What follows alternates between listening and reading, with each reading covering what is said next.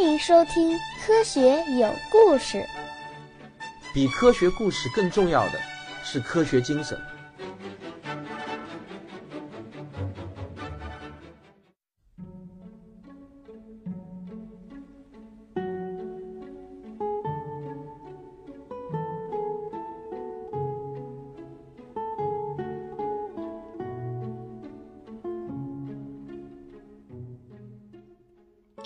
大家好，这次呢让大家等的时间有点长了。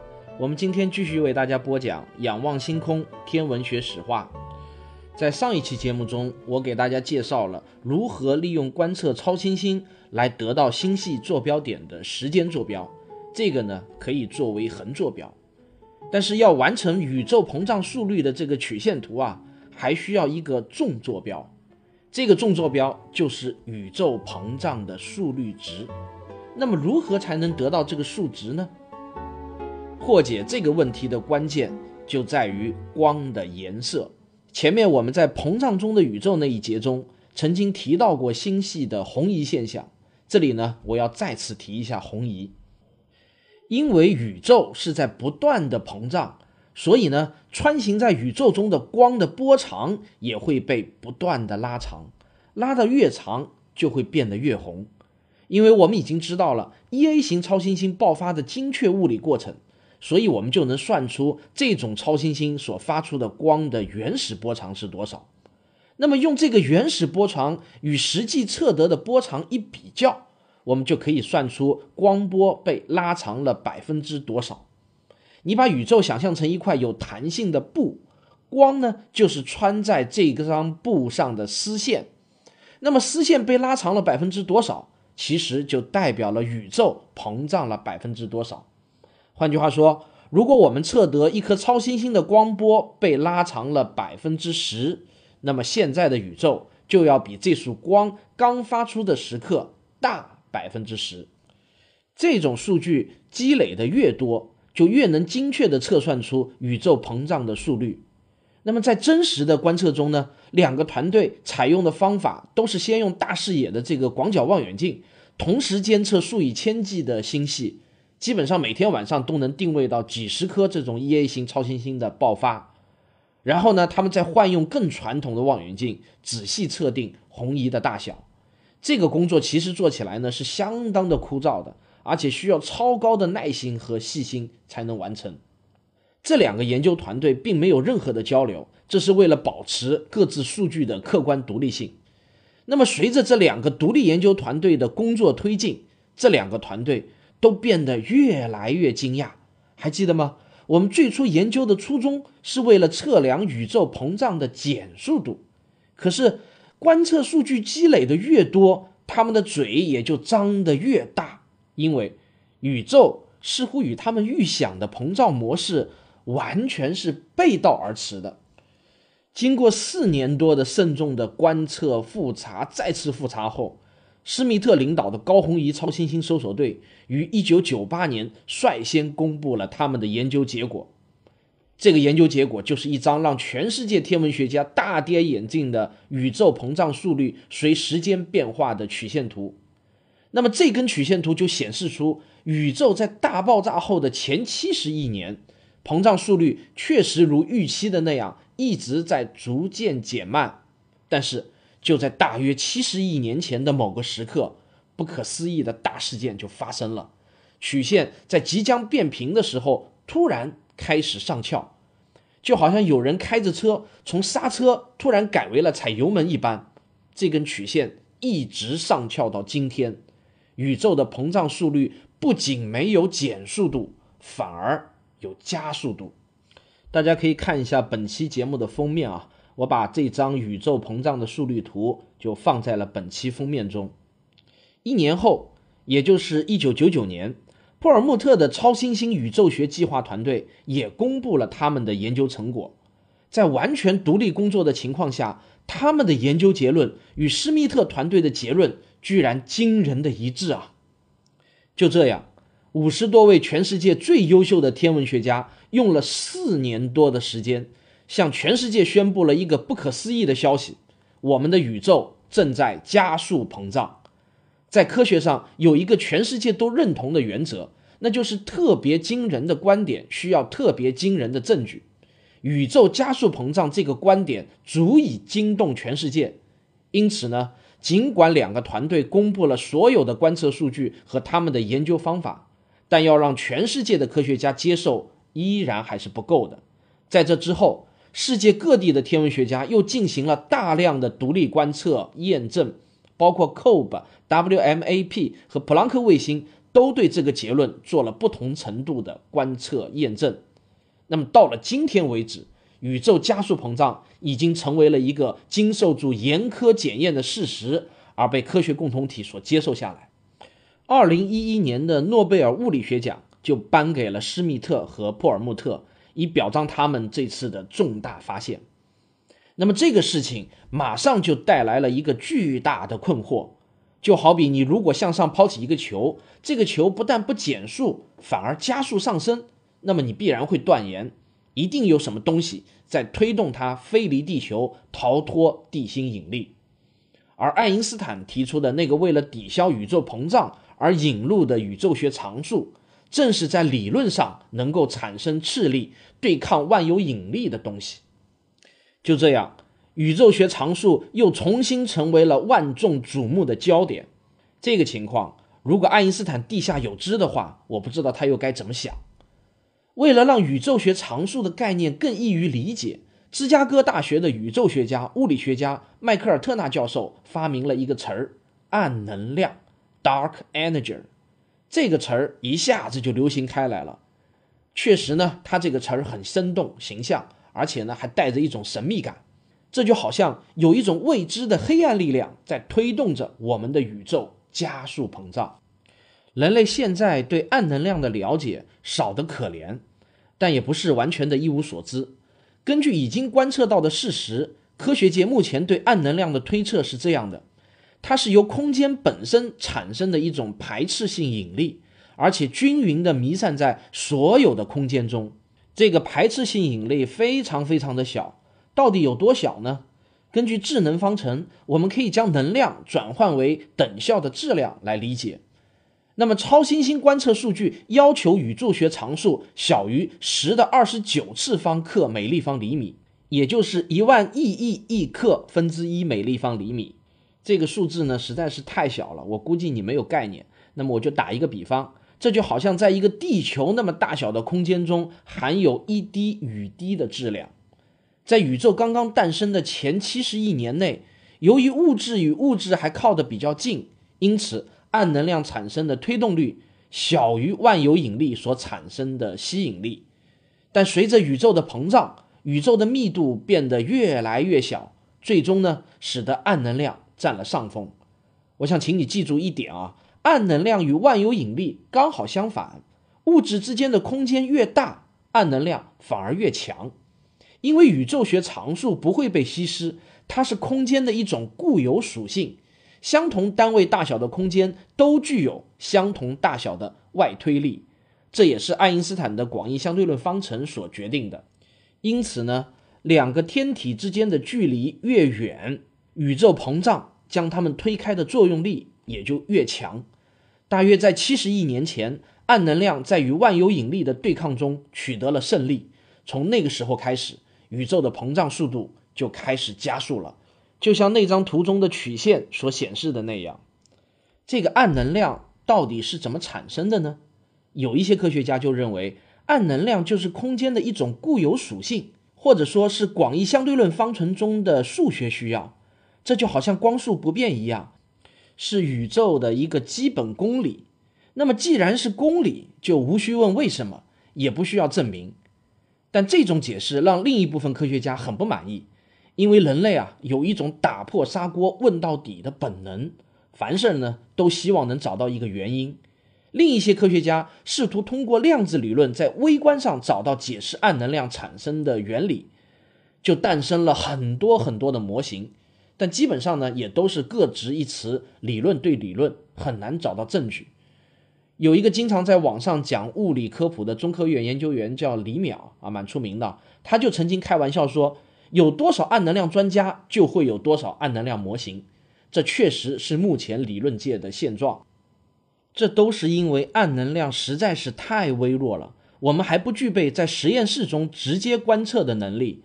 现在唯一的研究手段，就只能通过对超新星的观测来从宏观上研究暗能量。但有一点是可以肯定的。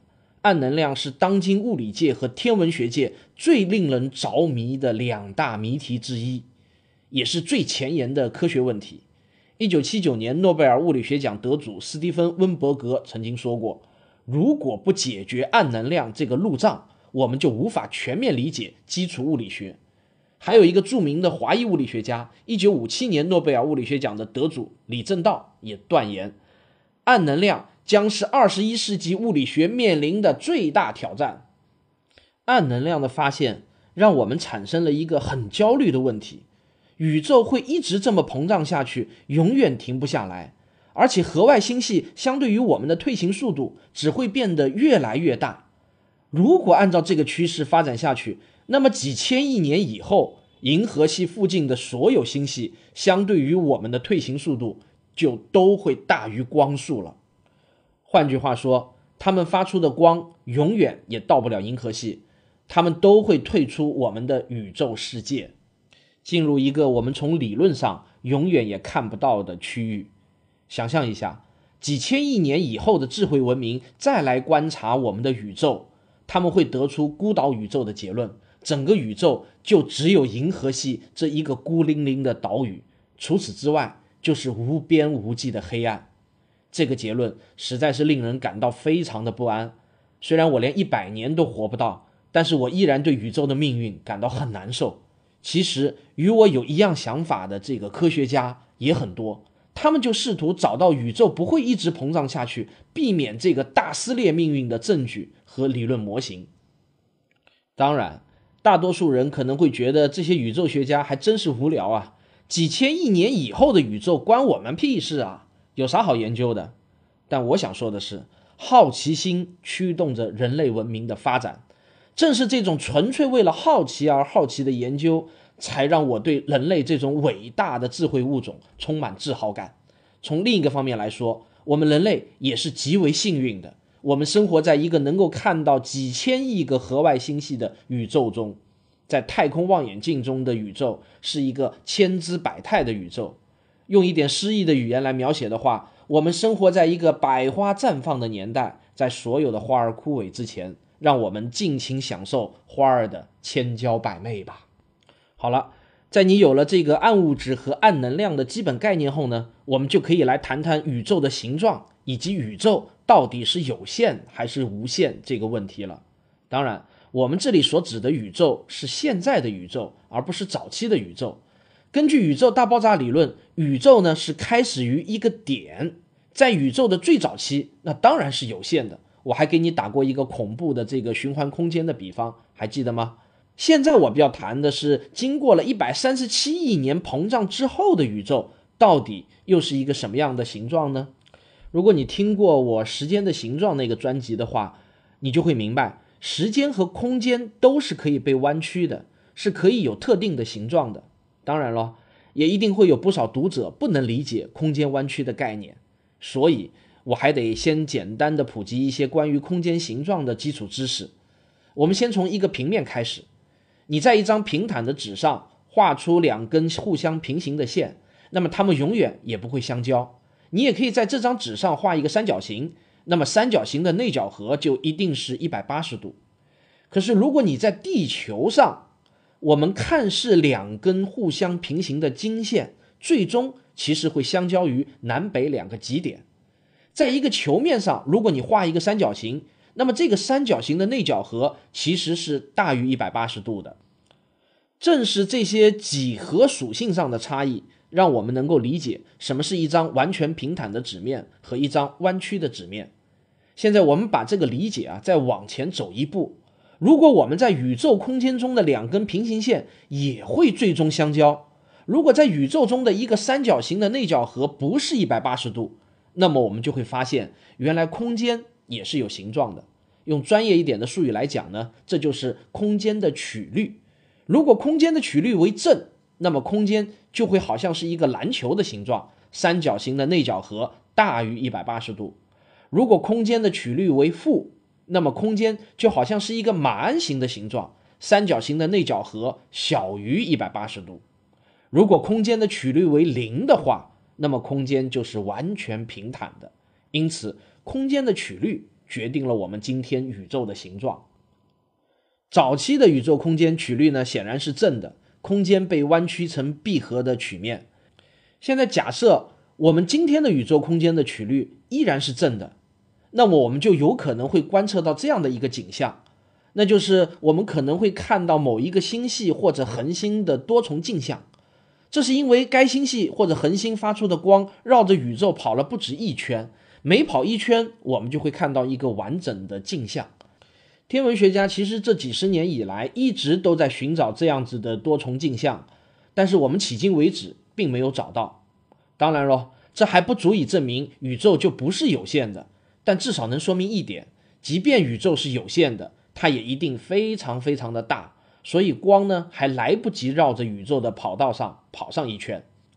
在研究宇宙的形状这个问题上，有两种解决思路。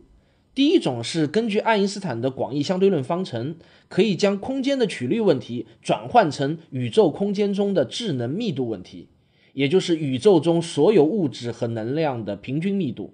如果智能的这个值啊超过一个临界值，那么引力就会导致空间朝着自己弯曲，形成闭合的球形，空间的曲率就为正。如果智能不够多，那么空间就会弯曲自如，形成马鞍面这样子的形状，空间的曲率呢就为负。但如果质能的密度不多不少，刚刚好的话，那么空间就是绝对平坦的，曲率为零。理论计算的结果表明，这个临界值大约是二乘十的负二十九克每立方厘米，大概就相当于每立方米存在六个氢原子这样的一种密度。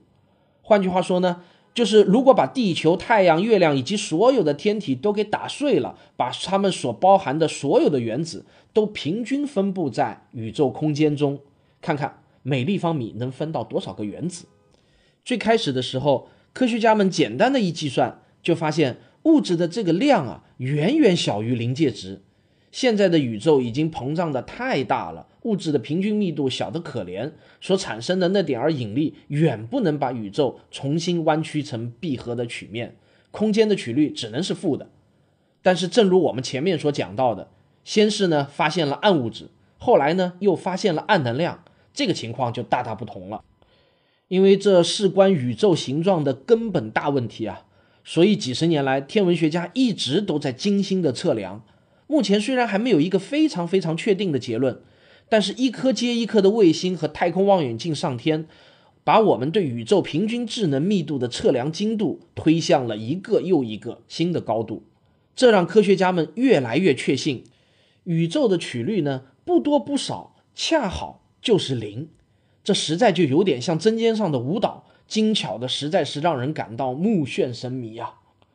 除了测量智能密度这个思路来研究宇宙的形状，还有一个思路就更直接了，那就是直接测量宇宙中一个巨大的三角形的内角和，看看内角和到底是不是一百八十度。方法很粗暴简单，就是找三颗相距很远的恒星，然后假想它们之间连起了一个巨大的三角形，通过一些简单的几何换算来间接测量这个巨大三角形的内角度数，从而确定三角形的内角和。尽管目前所有的观测都还无法确定宇宙空间的曲率到底是三种情况的哪一种，但从我掌握的最新的资料来看，目前大多数天文学家和宇宙学家都更倾向于空间曲率是零或者负，而不是正。近年来，越来越多的科学家又更倾向于宇宙空间的曲率刚刚好就是零。我们的宇宙从大尺度的角度来看，是一个完全平坦的宇宙。但是，无论曲率是零还是负，都可以得出一个推论：宇宙是无限大的。换句话说，如果你朝着宇宙的一个方向一直前进，那么永远永远也不可能再回到原点了。我们还可以用另外一种方式来理解这个无限大是什么概念。大家已经知道，光速是一切物质运动的速度上限，而我们在前面已经解释过。星系相对于我们的退行速度是可以超过光速的。那么无论我们怎么追，也不可能追上那些退行速度超过光速的星系。我们永远也无法知道到底有多少星系已经退出了我们的宇宙世界范围。但是请记住，哪怕宇宙的整体是无限的，宇宙的可观测部分却是有限的。这就是可观宇宙的大小。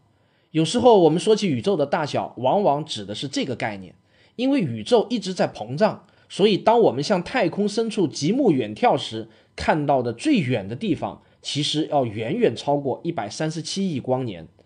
根据宇宙膨胀的速度，我们可以计算出，我们朝一个方向看，最远可达的距离是四百六十五亿光年，这就是可观宇宙的半径。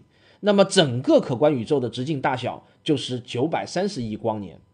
我还可以用另外一个更加专业一点的方式来讲解什么是可观宇宙。我们假设有一个光子从大爆炸的起点出发，在膨胀的宇宙中一直飞行了一百三十七亿年，这就好像一个人在机场的自动人行步道上走了一百三十七亿年。那么经过的距离总共是多少呢？根据已知的各种宇宙学参数，可以计算出这个距离就是九百三十亿光年。在宇宙学中，这个距离也被称之为今天宇宙的粒子世界。世界这两个字就是那个势力的势，界限的界。这个世界会随着宇宙年龄的增长而不断增长。好了，科学有故事，本期就为您讲到这里。下一期我们就要开始探究最后的问题，那个关于宇宙终极命运的问题。我是卓老板，我是吴婷婷，我是汪杰，我们是科学声音。